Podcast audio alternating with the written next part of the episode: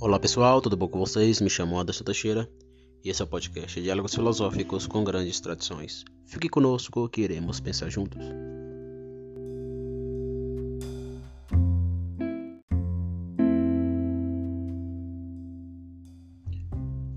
Pois bem, pessoal, chegamos em nosso último vetor de desordem noético quedal, que é o vetor do ocultamentalizar-se.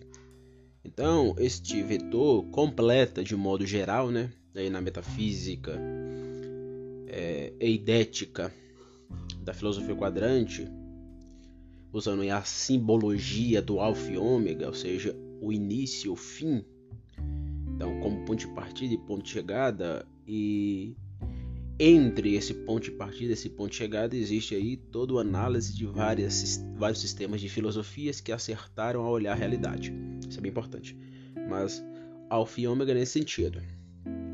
E último vetor, que é um vetor de desordem, que é, antinomicamente possui uma unidade noética que é da no eu, e ao possuir uma unidade, consequentemente, toda unidade tem que se retrocipar, ou melhor, né, antecipar. Tem que antecipar na lei da oposição. Isso aqui eu estou reverberando o pensamento do Mário, né?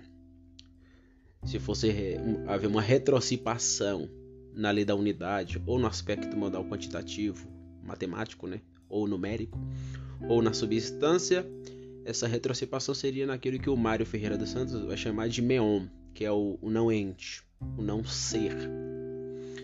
Que poderíamos, de modo bem resumido, ver que tudo que existia, existia em potência no Deus Trino. Então, Deus Trino, na sua dança pericorese, entre Pai, Filho e Espírito, dançavam e toda a realidade, tudo aquilo que existe em ato, existia em potência na mente de Deus, de Deus. É nesse sentido que eu sempre digo que a criação é eterna, reverberando aí São Tomás de Aquino, né? Então, não existe uma uma retrocipação na unidade ou na substância ou na dimensão quantitativa, é, assumindo aí um, um, um princípio em ato. Se retrociparmos a, a dimensão da substância, ou a dimensão da unidade, ou a dimensão do quanto quantitativo vulgar, é, teríamos que retrocipar no meon, que é o não ente. E retrocipar no meon é retrocipar na potência. Consequentemente, é ir para a criação eterna que sempre existiu na mente de Deus. Como eu tinha dito, como sempre defendo, não não é possível falar da criação eterna em ato. Aí estaríamos deificando a criação, deificando a realidade, caindo no, numa espécie de panteísmo idólatra. Idólatra. No último episódio eu falei, né? A gente tem que tomar cuidado para não ser nem gnóstico nem panteísta. Porque é possível, distorcendo a Weltanschauung cristã, é possível distorcer aí o, a cosmovisão cristã e, e, se tornar um gnóstico. Por exemplo, a pessoa pode muito bem. Isso a gente encontra no meio neopentecostal e pentecostal. Claro que melhorou. No meio neopentecostal clássico melhorou, mas se você fosse analisar isso, isso há 30 anos atrás, 40 anos atrás, a partir da perspectiva do pecado, os cristãos pentecostais demonizavam a realidade. Então, querendo ou não, caía numa espécie de gnosticismo a partir da absolutização da queda. Então, não podemos absolutizar a queda porque porque a criação existe aí e é sustentada pela graça de Deus. Mas a gente também não pode cair no panteísmo, achar que a criação não foi infectada pelo pecado e cair no erro, por exemplo, do, do Spinoza, de deificar a criação e virar um panteísta idólatra. Não, é a justa medida.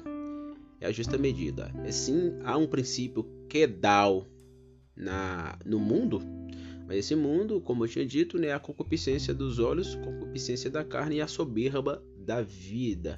Que na relação eu, tutus, há aí um, um, um dançar do mundo cultural que sim caiu. Então, a gente tem que falar de um mundo caído, temos, mas não ir ao extremo gnóstico e achar que o mundo natural caiu também. sendo que a Bíblia nos deixa isso claro que é, o mundo natural pertence a Deus. Eu posso citar aqui vários textos bíblicos né, que nos explicita essa ênfase. Então, ao lidar com o último vetor de desordem que é da noética, a gente lida justamente com o princípio elementar que é a ocultação. Esse vetor, ela nasce justamente de um texto elementar. Acho que todos nós, todos nós aqui cristãos, né, conhecemos esse texto. É muito citado, por exemplo, quando a gente está diante de uma coisa difícil, muitos cristãos citam esse texto para fugir, né? Mas esse texto de Deuteronômio 29, 29 é bem elementar para, para não só dar base para o ocultamentalizar-se, mas para o revelacionalizar-se. Se você escutar o, o, o, episódio que eu falei do revelacionalizar-se, eu citei esse texto também. Então, ela dá base. Esse texto aqui, da sabedoria judaica, nos dá base para fundamentar tanto o vetor idético de ordem quanto o vetor idético de desordem. Que é Deuteronômio 29, 29. Vou ler aqui, diz assim, ó. As coisas encobertas pertencem ao Senhor nosso Deus, porém, as reveladas nos pertencem ou pertencem a nós. Então, observe que há tanto a dimensão do revelacionalizar-se e a dimensão do ocultamentalizar-se. As coisas encobertas pertencem a Deus. Aqui é elementar. Quando nós olhamos para a realidade, tudo se apresenta no círculo, no círculo de latência. Esse é o princípio da, da filosofia do Olavo de Carvalho.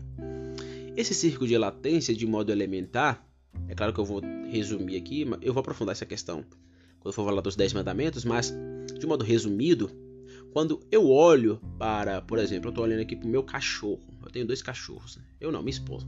Minha esposa tem dois cachorros. Esse cachorro, ao olhar para ele, eu vou perceber perceber os acidentes que tem nesse cachorro. Por exemplo, ele está dormindo aqui hum, perto do sofá, mas ele poderia estar dormindo perto do fogão. Ele poderia estar dormindo lá fora. Isso é um acidente.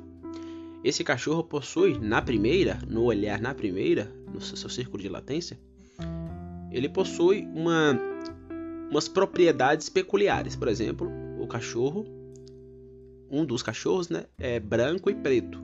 E ele tem uma manchinha branca nos olhos. Isso é propriedades do cachorro, que pode ser entendido como acidente? Sim, mas acredito que é, dividir na primeira é, acidentes e propriedades são importantes, porque nem todas as coisas que reverberam no mundo dos entes são acidentes, são propriedades. Então, essa divisão, o Olavo de Carvalho faz essa divisão.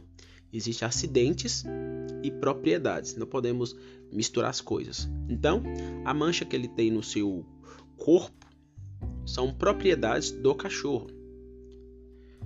E é, é quase que que auto-evidente essa, essas questões, né?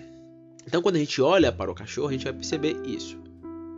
Só que eu tô tendo, por estar ativo na dimensão do aspecto modal lógico, espontâneo, agnoiologal, agnoia vem aqui de ignorância, não ignorância no sentido pejorativo, ignorância no sentido não dado à episteme, não dado à auto-abstração, entendendo auto-abstração no sentido do, do doi verdiano Roy Klaus, né? Muito bom. É, quando a gente olha para o cachorro, quando eu olho para, para o cachorro, eu percebo o círculo de latência que reverbera nas possibilidades daquele cachorro. Por exemplo, o cachorro está aqui na minha frente, eu estou olhando para o cachorro e eu tenho de modo intuicionista a percepção, a percepção que aquele cachorro pode latir, mas não pode voar. Então, ele não está latindo, mas há uma possibilidade para o futuro daquele cachorro latir, por exemplo. Por quê? Porque eu estou tendo a percepção e tinha um conhecimento a priori daquele cachorro, por isso eu tenho percepção a olhar para ele como um ser que se apresenta aqui na primeira, eu tenho essa percepção. Só que ao mesmo tempo, eu não estive com esse cachorro sempre. Esse cachorro veio para cá com três meses.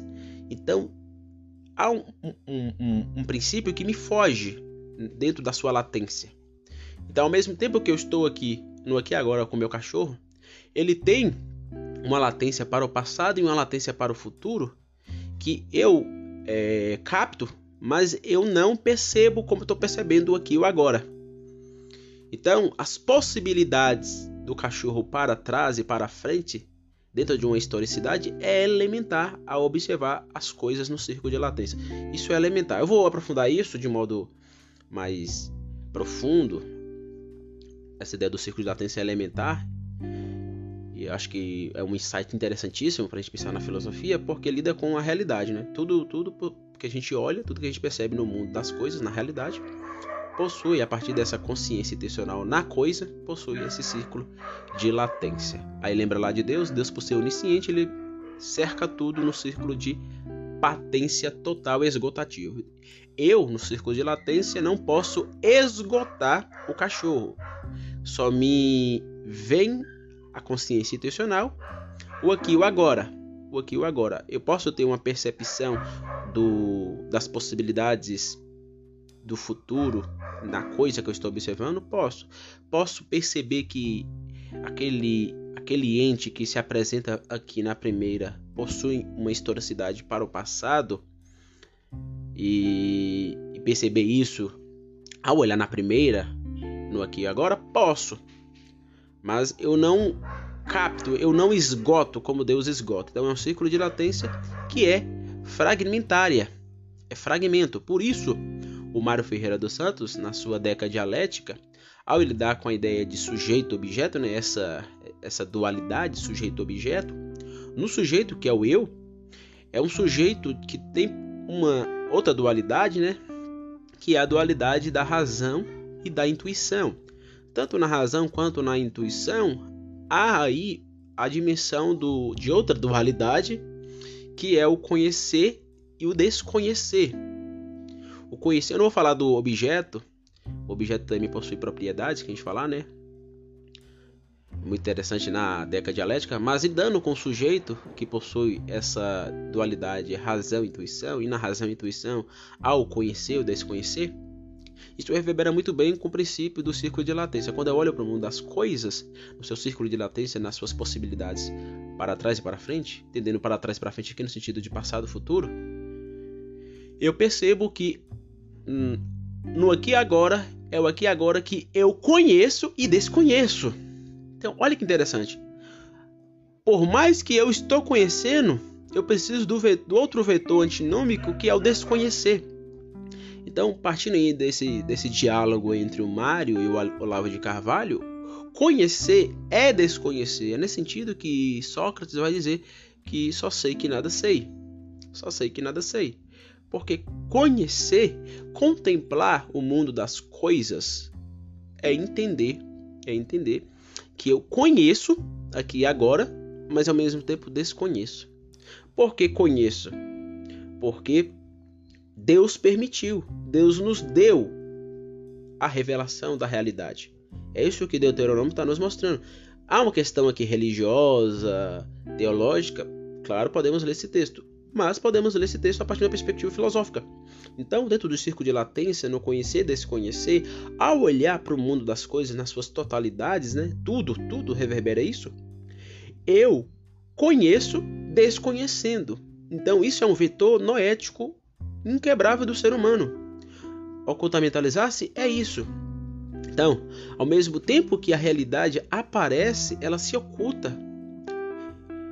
Por isso, sempre existirá ciências particulares de filosofia. Aqui entra uma.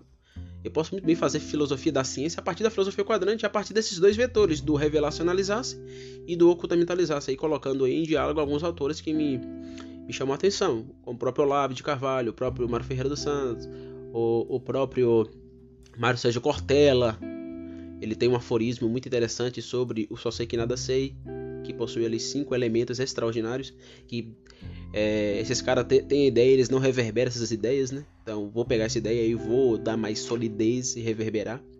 Olha que interessante. E a galera aí do Olavo demoniza o Cortella, né?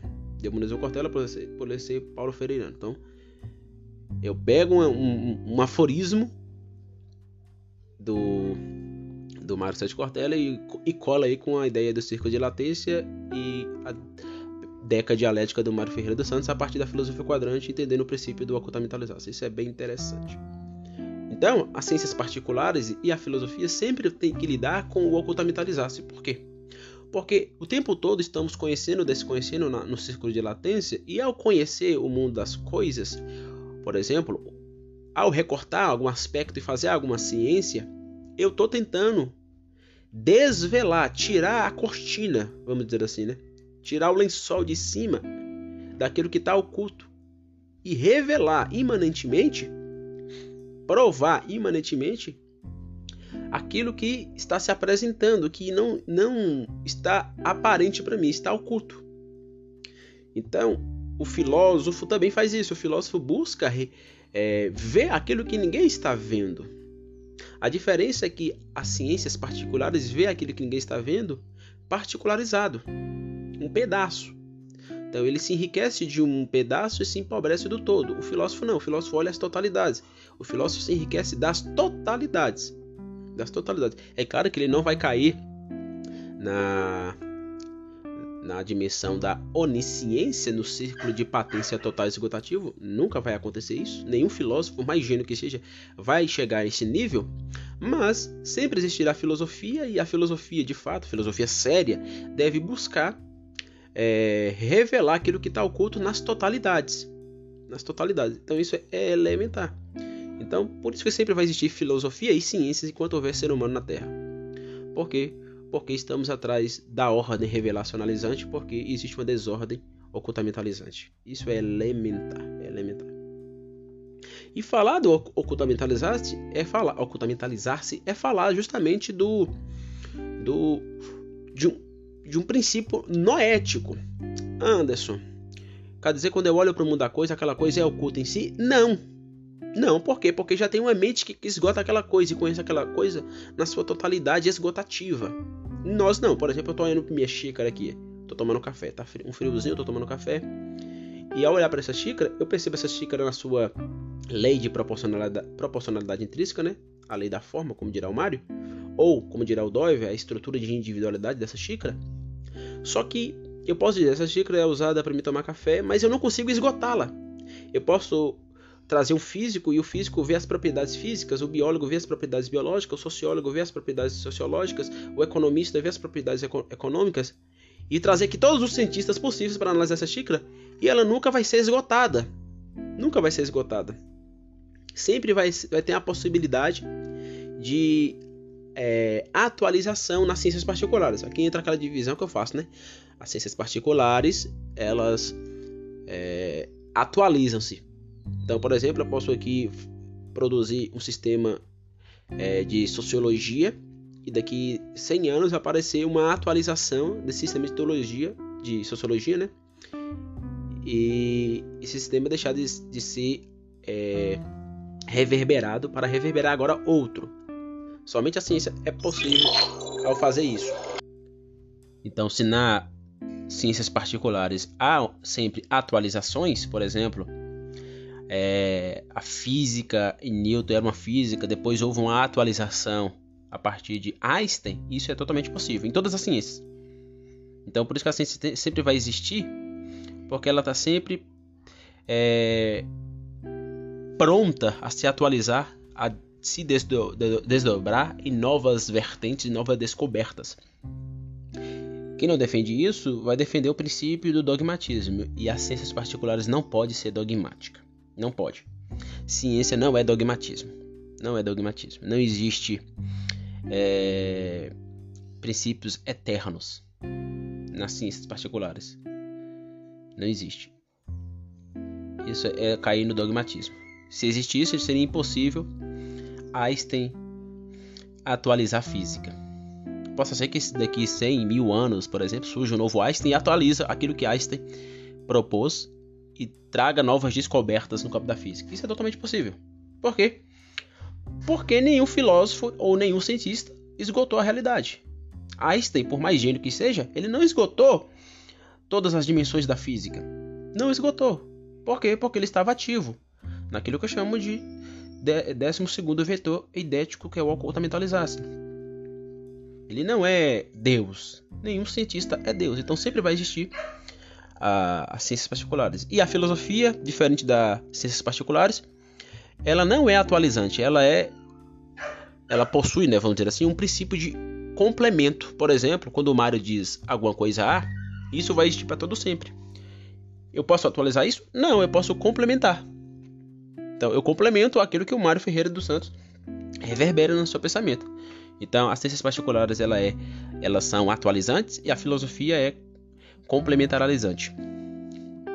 Dito isso, quando a gente vai problematizar é, o próprio transcendente, a ideia do transcendente, né?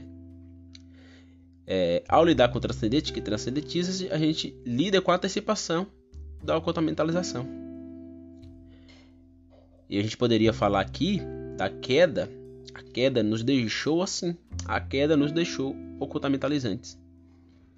A queda nos jogou a esse vetor de desordem. Por isso precisamos do revelacionalizar-se. Então, é, lidar com o ocultamentalizar-se é lidar com a antropologia de si próprio. Eu não me conheço totalmente.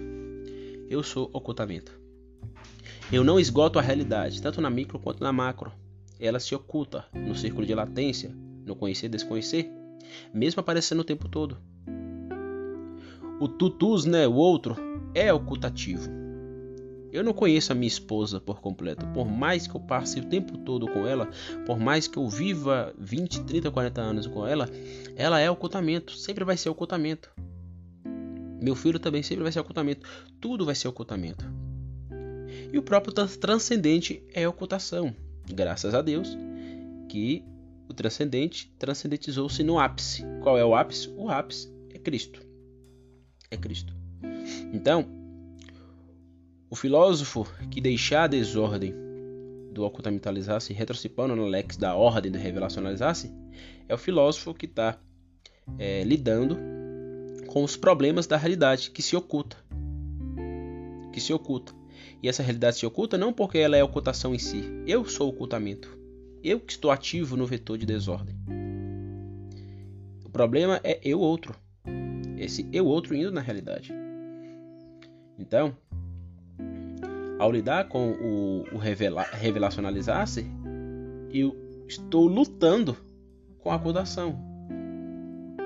Tudo que se oculta isso é extraordinário. Tudo que se oculta, se oculta revelando-se. Revelando-se. É por isso que o Mário vai entender isso. Vai dizer que conhecer é desconhecer. Porque tudo que oculta-se, oculta-se revelando. Tudo que se revela, revela-se ocultando é se dançar. Repetindo, tudo que se oculta, tudo que se oculta, se oculta revelando-se. E tudo que se revela, se revela ocultando-se. Isso é extraordinário. Então, no caso, estou tratando de filosofia, né? Mas eu poderia falar do ocultamentalizar-se e do revelacionalizar-se a partir de uma ciência particular. No caso da filosofia, o filosofar é um processo de desembrulhar Desembrulhar o quê? Desembrulhar, desembrulhar as totalidades. Desembalar as totalidades. Desenrolar as totalidades. Desdobrar as totalidades. Né? Então, isso é importantíssimo. Então, todas as ciências e a filosofia nos seus comos e porquês, né? as ciências particulares nos comos e a filosofia nos porquês, estão diante esses dois últimos princípios eidéticos de ordem e desordem. Por quê? Porque as coisas encobertas pertencem ao Senhor, nosso Deus, porém as reveladas nos pertencem a nós. Se Deus nos revelou, é porque existe uma ocultação. Existe uma ocultação. Russell, no seu livro A Ideia da Fenomenologia, né, as cinco lições, um livro muito bom, onde ele apresenta, por exemplo, a sua ideia de epoché. Ele diz o seguinte, abre aspas, nós somos guiados um pouco mais para as profundezas. E nas profundezas residem as obscuridades. E nas obscuridades, os problemas. Ele resumiu aqui o que eu estou defendendo na filosofia quadrante, o ocultamentalizar-se. Quanto mais profundo nós estudamos, mais caímos na ocultação. Quanto mais profundo a realidade se revela, mais ela se oculta. E isso, isso não vai esgotar, isso é extraordinário. Isso é extraordinário. Por isso que sempre vai existir filosofia. Sempre vai existir ciências particulares. Sempre vai existir. Porque isso é extraordinário. É extraordinário. Então é isso. Lidar com ocultamentalizar-se é lidar com revelacionalizar-se. Como a gente está tratando de filosofia, ao mesmo tempo que a realidade aparece, ela se oculta. E ao mesmo tempo que ela se oculta, ela aparece. É o círculo de latência. É o conhecer ou desconhecer da razão e intuição. É o só sei que nada sei do Sócrates. É um vetor eidético, noético, em todo eu outro. Então encerramos o nosso 12 vetores de ordem e desordem. Isso aqui é elementar porque é a partir disso aqui que eu vou de fato pensar a ontologia. E nos próximos episódios vamos tratar, começar a tratar justamente dos 10 mandamentos da filosofia quadrante. Esses 10 mandamentos são importantes também. Não é nada novo, extraordinário, é uma síntese aí de, do Mário Ferreira, do Doyle e Aristóteles, sim, mas é um modo a qual eu me propus a filosofar usando a ontologia desses caras, usando algumas ideias dialéticas, usando alguns princípios cosmonômicos, princípios filosóficos aristotélicos para construir o meu pensamento, sempre olhando para a tradição bíblica judaica. Ou seja, estou aí diante o, o Gordon Clark, né, o escrituralismo, que aqui me ajuda muito a pensar a metafísica da filosofia quadrante. Então, eu acho que eu vou gravar um episódio só falando dos 10 mandamentos da filosofia quadrante. Não sei, pode ser que eu grave. Se eu for gravar, ser umas 3 horas de relógio. Aí eu vou pensar bem se eu gravo ou não. Mas até a próxima gravação, eu vou estar pensando isso bem.